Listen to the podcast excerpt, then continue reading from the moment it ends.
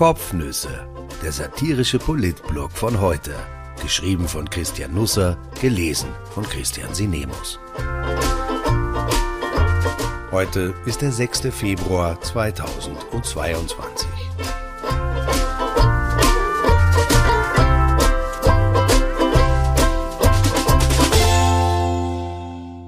Anrufe aus dem Jenseits. Chats sind out, jetzt wird wieder telefoniert. Mit unterschiedlichem Erfolg. Der Anruf kam um 11.39 Uhr und er betraf nur einen einzigen Satz. Neun Worte. Die Person, die sich am Handy eines Heute-Reporters meldete, gehört zum weiteren Umfeld des aktuellen Kanzlerteams und sie trug einen Wunsch, ein Ersuchen, einen Befehl vor. So ganz klar war das nicht. Es dürfte sich aber um ein Begehren mit hoher Dringlichkeit gehandelt haben, denn beim Reporter läutete es in der Folge weitere viermal. Er ließ es gewähren. Der Anruf letzte Woche am Samstag galt nicht mir, aber er wurde mir rasch hinterbracht. Er warf mich nicht aus der Bahn, aber er ließ mich grübeln zurück. Er sorgte dafür, dass ich mein Bild vom Kanzler und seiner Mannschaft auf den Prüfstand stellte, denn die Puzzlestücke wollten nicht mehr ineinander passen. Eben noch schien alles stimmig, aber nun merkte ich, dass auf manchem Körper ein falscher Kopf saß und einige mit Beinen von anderen gingen. Nachdem ich die Teile einige Zeit später neu zusammengesetzt hatte, erschien mir das Gesamtbild richtiger, aber dazu später mehr, wenn Sie erlauben. Zunächst gilt es zu schauen, welchen Eindruck wir international derzeit machen. Einige Berufspessimisten hatten befürchtet, dass es mit unserer Weltgeltung vorbei sein könnte, sobald Sebastian Kurz zum Handelsreisenden mutiert, aber das Gegenteil ist der Fall. Österreich wird rund um den Erdball intensiver denn je wahrgenommen, bestaunt und für seine Leistungen wertgeschätzt, freilich anders, als wir das vielleicht erwartet hatten. Unser diesbezüglicher Anspruch wurde immerhin gleich in Satz 1 des Regierungsprogrammes formuliert. Österreich ist ein wunderbares Land. Ein Tippfehler. Wunderlich sollte dastehen. Früher kamen Menschen zu uns, um die Lipizzaner zu sehen, Mozart in der Staatsoper zu hören, eine Sachertorte zu essen. Sie kannten Falco, Lauder, Schwarzenegger und Sound of Music und schafften es, den Refrain von Life is Life auch oder nur mit zwei Promille mitzusingen. Fortan aber werden uns Touristenscharen heimsuchen, weil sie wissen wollen, wie diese Arschlöcher eigentlich so leben. Also wir. Zum wiederholten Male muss ich mich für einen Kraftausdruck entschuldigen, spreche mich aber in der Sekunde von der Verantwortung frei. Das seriöse Online-Magazin Politico ist schuld an der Unflätigkeit. Es betitelte seine jüngste Auslassung über Österreich nämlich so Austria's Asshole Protocols. Im Englischen klingt das natürlich deutlich eleganter als im Deutschen. Mit den Arschlochprotokollen sind nicht jene Sideletter gemeint, die jüngst öffentlich wurden. Es geht vielmehr um die Chats, die aus dem Handy von Michael Kleubmüller plumpsten. Das Telefon des ehemaligen Kabinettschefs im Innenministerium ist zwar nicht ins Klo gefallen, wohl aber ins Wasser. Sein Boot geriet auf der Gartentullen durch heftige Schaukelbewegungen einer mitgereisten Dame so übel in Seenot, dass die gesamte Besatzung über Bord ging. Nur falls Sie denken, bei Soku Donau würden keine realen politischen Fälle nachgespielt. Kleubmüller reichte das Smartphone an den Verfassungsschutz weiter, bei dem offenbar nicht nur in Kärnten obskure Figuren im Soll stehen. Dort gelang die Datenrettung, was gleichermaßen gut wie schlecht für den Kabinettschef war. Die Handyinhalte gerieten an dunkle Mächte, bekamen Füße und wurden schließlich via zackzack.at öffentlich. In einem dieser Chats sprach Kleubmüller einem der ÖVP zugeneigten Polizisten, der sich unzureichend protegiert fühlte, Mut zu. Kopf hoch. Merkt ihr die Arschlöcher und wir knöpfen sie uns einzeln vor. Der Grundstein für die Politico-Reportage war gelegt und unser Bild in der Welt fertig gemalt. Wir Arschlöcher sind wieder wer. Auch Werner Kogler lernt derzeit eher die Kehrseiten des politischen Lebens kennen. Er muss sich dafür aber an die eigenen Backen fassen. Am 4. Jänner 2020 hatten sich die Grünen im Salzburger Kongresshaus zu einem außerordentlichen Bundeskongress versammelt, um den Koalitionsvertrag mit der ÖVP durchzuwinken. 246 Delegierte stimmten dafür, nur 15 dagegen. Das Regierungsteam wurde mit 99,25 Prozent angenommen. Es bleibt ein Risiko und nichts anderes behaupte ich, sagte Kogler in seiner einstündigen Ansprache. Was er verschwieg, er hatte beschlossen, selbst das größte Risiko zu sein. Kogler erzählte nämlich den Anwesenden nichts vom geheimen Zeitletter, den er mit der ÖVP abgeschlossen hatte. Ob die 40 Mitglieder des erweiterten Bundesvorstands davon erfahren haben, ist zweifelhaft. Clubfrau Sigi Maurer sagte ja, die frühere Wiener Vizebürgermeisterin Birgit Hebein, die den Grünen inzwischen die Radrücklichter gezeigt hat, will nichts davon gehört haben. Das Kopftuchverbot für Lehrerinnen haben sie aus dem Koalitionspapier extra herausverhandelt, sagte sie. Im Sideletter fand es offenkundig eine neue Heimat. Aber das hat auch seine Richtigkeit so.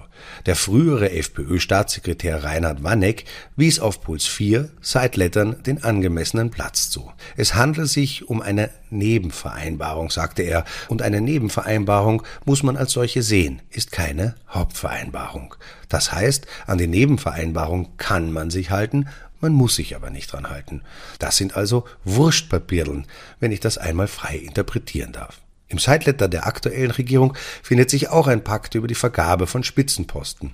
Türkis und Grün teilten sich Verfassungsgerichtshof, Verwaltungsgerichtshof, Bundesverwaltungsgerichtshof, Bundesfinanzgericht, ORF, Nationalbank, EU-Kommissariat, den Europäischen Gerichtshof, das Gericht der Europäischen Union, die Europäische Investitionsbank, den Europäischen Rechnungshof, den Europäischen Gerichtshof für Menschenrechte und die Finanzmarktaufsicht untereinander auf. Alles in allem 34 Top-Jobs. Dazu kamen Dutzende Aufsichtsratposten in staatsnahen Unternehmen und in der staatlichen Infrastruktur. Die Regierungspartner rissen sich davon jeweils ein Drittel unter den Nagel. Aber warum im Geheimen? Regierungsparteien steht schließlich die Besetzung gewisser Positionen zu. Im besten Fall findet sie geeignete Leute dafür. Im für die Parteien bestesten Fall gehören die geeigneten Kandidaten einer eigenen politischen Neigungsgruppe an. Im schlechtesten Fall handelt es sich um Flaschen, da ist die Neigungsgruppe egal. Bitter ist es für die Qualifizierten, die edlen Tropfen, die es sowieso geschafft hätten, unabhängig davon, welche Regierung den Barkeeper gibt. Aber es ist ja so, sobald der Name eines Edeltropfens in einem politischen Personalakt auftaucht, hat der Edeltropfen das Parteimarkerl auf Lebenszeit am Etikett picken. Er steht Seite an Seite mit Flaschen und ist mit freiem Auge kaum von ihnen unterscheidbar. Dafür gibt es nur eine Lösung, Verbot von geheimen Nebenvereinbarungen, transparente Bestellungen, Einbeziehung des Parlaments, Hearings Hearings. Ich bin ganz Ohr, wer bei der nächsten Nationalratssitzung einen entsprechenden Gesetzesantrag einbringt. Der Kanzler und der Vizekanzler sind inzwischen geläutert. Wie ich überhaupt gelernt habe, dass Sideletter in der Politik seit Menschengedenken offenbar allein deshalb geschlossen werden, weil das der jeweilige Regierungspartner in erpresserischer Weise so verlangt. Karl Nehammer und Werner Kogler wollen nun aber Schluss machen mit den Hinterzimmerpackeleien. Schuld sei sowieso Sebastian Kurz gewesen, sagte Kogler, aber in Nehammer setzt er nun große Hoffnungen. Ich begrüße es sehr, dass in der Neuaufstellung der ÖVP die Türen wieder aufgehen. Vielleicht sind es Türlen mit Zeitletterteilen. Was Kogler offen und Nehammer durch die Blume sagte, höre ich jetzt öfter. Nach seinem Abgang ist Kurz zu einer bequemen Ausrede für viele geworden. Er ist an allem schuld, was man in den letzten Jahren selbst nicht zusammengebracht hat. Ja, Kurz hat viel Flurschaden angerichtet. Er war ein Maulheld, hat das Blaue vom Himmel versprochen. Er hat falsche Erwartungen geweckt, Günstlinge gewähren lassen, ohne selbst einen moralischen Kompass zu haben. Er hat die Politik weiter verhabert und verfilzt, auf den Parlamentarismus gespuckt, Blendgranaten als Feuerwerke vermarktet. Die Aufarbeitung der Ära wird Jahre dauern und vor allem schmerzvoll für jene sein, die dazu in der Lage sind, sich einen Spiegel vorzuhalten. Die anderen werden einfach weitermachen, als wäre nichts gewesen. Aber feig ist es auch, als Politiker jetzt so zu tun, als wäre man einem Monster ausgeliefert gewesen, hilflos, machtlos, zu eigenem Handeln unfähig. Dann hättet ihr halt Nein gesagt, als es noch ging. Niemand wurde unter Anwendung von Daumenschrauben dazu gezwungen, in eine Regierung zu gehen. Keiner unter Androhung von Folter dazu gedrängt, eine missliebige Vereinbarung zu unterschreiben.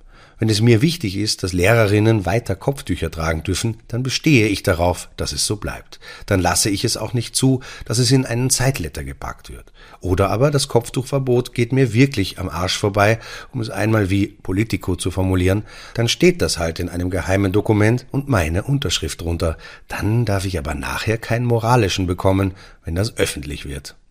Und dann war das Puzzle plötzlich fertig und die Teile passten. Sie ergaben ein für mich neues Bild der aktuellen ÖVP und es zeigte sich, dass es momentan gleich drei Volksparteien gibt. Die alte schwarze ÖVP unter Johanna Mikl-Leitner, die neue türkise ÖVP unter Sebastian Kurz und die neueste, noch farblose ÖVP unter Karl Nehammer. Drei Gruppierungen in einer Partei, jede von unterschiedlichen Interessen entflammt.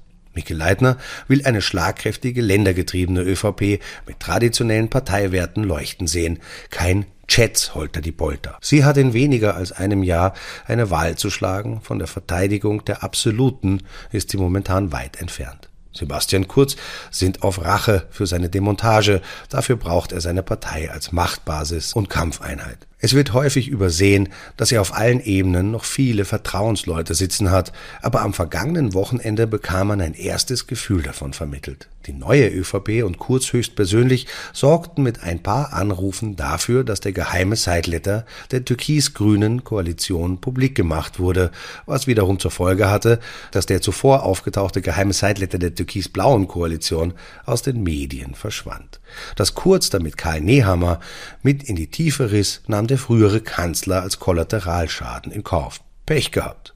Die neueste ÖVP wird mit der neuen ÖVP noch viel Spaß haben. Aus diesem Blickwinkel heraus betrachtet ist der U-Ausschuss für Nehammer sogar eine große Chance. Er ist dort am 2. März der erste Gast. Der Kanzler der neuesten ÖVP kann sich vom Kanzler der neuen ÖVP abgrenzen. Er kann eine Mauer zwischen die beiden Welten errichten. Er kann sagen, dass er für einen anderen Stil stehe, dass er mit der Vergangenheit nichts zu tun habe, dass man nun nach vorne blicken müsste, alles sauber aufzuarbeiten sei. Er freue sich auf die Mitarbeit daran. Das muss alles nicht stimmen, aber es kann dafür sorgen, dass vielleicht ein paar Anwesende im U-Ausschuss Herzerlen in den Augen haben. Ich beobachte das schon seit einigen Wochen. Mit Karl Nehammer wird sehr wohlwollend umgegangen, weil er sich zu Beginn seiner Amtszeit sehr geschickt angestellt hat. Er gab sich betont offen und freundlich, lud den Falter zum Solo-Interview und nicht in den Gerichtssaal ging auf SPÖ und Neos zu, die oft damit haderten, dass Kurz kein großes Ohr für sie hatte. Nun fragte der Kanzler der neuesten ÖVP plötzlich Pamela Rendi-Wagner und Beate Meindl-Reisinger um Rat, bat um Mithilfe. Es fehlte nicht viel und man hätte zu Weihnachten gemeinsam unterm Baum Stille Nacht gesungen. Die Strategie trug Früchte. Die Impfpflicht wurde von vier Parteien gemeinsam beschlossen. Nun kann abgesehen von der FPÖ keine Parlamentsfraktion mehr wie Rumpelstilzchen darauf herumtrampeln. Der Boden ist dauerhaft versiegelt. Am Samstag der vorigen Woche begann den neuen Bündnispartnern aber zu dämmern, dass der Schmusekurs seine Grenzen hat und Nehammer auch anders kann. Von seinen Öffnungsplänen erfuhr die Opposition aus den Medien. Kein Gipfeltreffen, kein Telefonat, kein gar nichts. Die ÖVP steckte den Pakt an befreundete Medien durch. Die Kumpels und Kumpelinen von der Schlacht um die Impfpflicht brauchte sie diesmal nicht. Nicht jedes Erwachen ist schön, manchmal ist es von einem Brummschädel begleitet. Ich hege den Verdacht, dass einige an Nehammer vor allem schätzen, dass er nicht Sebastian Kurz ist. Es wird dabei gern vergessen, dass der Kanzler der neuesten ÖVP früher Generalsekretär war, ein Job, der üblicherweise nicht an Personen vergeben wird, die Triangel spielen, sondern eher an Paukisten. Ich füge der guten Ordnung halber dazu, ich habe keine schlechte Meinung von Nehammer, allerdings auch keine gute, sondern gar keine. Ich kenne ihn zu wenig, mir geht das auch alles zu schnell. Ist er tatsächlich ein Andersmacher oder ein Kurz ohne Pomade im Haar? Ich weiß es nicht. Die Stilmittel seines Vorvorgängers hat er jedenfalls beibehalten. Die Erzählung von den Grünen als Blockierer, die der ÖVP als alleinige Kämpferin für die Freiheit im Wege stehen. Die Kommunikation über die üblichen Kanäle. Krone und Österreich bekamen am vergangenen Wochenende lange vor allen anderen Medien die Details zu den Öffnungsplänen übermittelt. Das sorgte online für das wohlige Grundrauschen, in das später die Pressekonferenz eingebettet werden sollte. Das Kanzleramt dementiert, Unterlagen vorab rausgespielt zu haben. Ich glaube an diese Version, allerdings so wie an Marienerscheinungen. Das fällt für mich in dieselbe Kategorie. Und dann war da noch der Anruf beim Heute-Reporter, in dem eine Person aus dem weiteren Umfeld des aktuellen Kanzlerteams ihr Unwohlsein über die Heute-Berichterstattung ausdrückte und einen Wunsch, ein Ersuchen, einen Auftrag platzierte. Es ging, Trommelwirbel, um einen Bildtext auf heute.at. Der Wunsch, das Ersuchen, der Auftrag war, dass dieser Bildtext zu entfernen sei. Er lautete macht, was seine Landeschefs wollen. Bundeskanzler Karl Nehammer in Klammern ÖVP. Mehr war nicht. Mehr wurde auch nicht daraus. Der Bildtext blieb. Ich finde bis heute nichts falsch daran. Ich erzähle diese Episode nicht, um das als Heldentat zu framen, sondern um den Instinkt zu schärfen. Vielleicht steckt in Karl Nehammer mehr Sebastian Kurz, als manche vermuten. Damit wünsche ich allen, die in Ostösterreich leben, eine wunderbare Ferienwoche, den anderen toi, toi, toi. Das Leben ist derzeit sowieso ein Lotteriespiel. Die Regierung erlebt das gerade schmerzvoll am eigenen Leib. Sie ließ sich von der SPÖ für die Impfanreize begeistern. Einer davon war die Abhaltung einer Lotterie. Jeder zehnte Stich sollte gewinnen. Rund eine Milliarde Euro wollte man für das Glücksspiel springen lassen. Nun zerschellte der Plan an der Realität. Es fand sich keine Lottofee, niemand für die Abwicklung. Schade. Das Bild von Karl Nehammer, der im Keller des Kanzleramts zwei Millionen Gewinner zieht und anschließend anruft, hätte ich gern am Cover gehabt. Auch die SPÖ war bald nicht mehr sicher, ob ihre Idee mit der Impflotterie eine gute war. Am 19. Jänner beriet sich die Parteispitze zum Thema. Mitten in der Debatte fiel auf, dass man eines nicht wusste, wie man eigentlich eine Lotterie durchführt. Was folgte, sorgt derzeit in der Löwelstraße für Gegicker. Luca Kaiser, Sohn des Kärntner Landeshauptmannes, wurde nämlich auf Erkundungstour geschickt. In der burgenländischen SPÖ läutete noch am selben Tag das Telefon und Kaiser stellte recht selbstbewusst Nachforschungen an. Er dürfte keine nachhaltigen Erfolge erzielt haben, denn von den Roten hörte man bis Freitag nichts mehr zu dem Glücksspiel. Erst da fanden SPÖ und Scheitern wieder zusammen. Das war erst das Vorspiel. Am selben Tag fand eine Videokonferenz zwischen Bund und Ländern statt. Es ging um eine Lotterie, die Österreich tatsächlich ins Haus steht. Wie managt man die Anträge zur Impfbefreiung? Das Ergebnis lässt sich kurz zusammenfassen. Gestern trat die Impfpflicht in Kraft. Bei den technischen Vorarbeiten war gleichzeitig Stunde Null. Es gibt noch keine Beauftragung, keinen konkreten Plan, wer was macht, keine Definition, welche Ausnahmen zur Impfpflicht gestattet werden, wer zahlt und vor allem was, wo und wie man einreichen kann. Neun verschiedene Landeslösungen, in Klammern plus eigene für Statuarstädte, sind angedacht. Der zuständige Minister Wolfgang Mückstein nahm an den Beratungen erst gar nicht teil. 1,3 Millionen Österreicher sind derzeit nicht ausreichend oder gar nicht geimpft. Für rund 250.000 davon dürfte es berechtigte Ausnahmegründe geben. Es werden aber viel mehr Anträge auf Impfbefreiung erwartet. Eine Million sind realistisch. Diese Anträge können vorerst einmal gar nicht, später dann nicht elektronisch verarbeitet werden, denn Elga gab am Freitag bekannt, frühestens um den 22. April herum die technischen Voraussetzungen dafür fertig zu haben. Bis dahin sollen die Anträge irgendwo zwischengespeichert werden. Sie können aber auch per Post einlangen. Die Bundesverwaltungsbehörden sollen die Daten nachher händisch eintragen. Steht wirklich im Sitzungsprotokoll. Österreich ist wirklich ein wunderliches Land.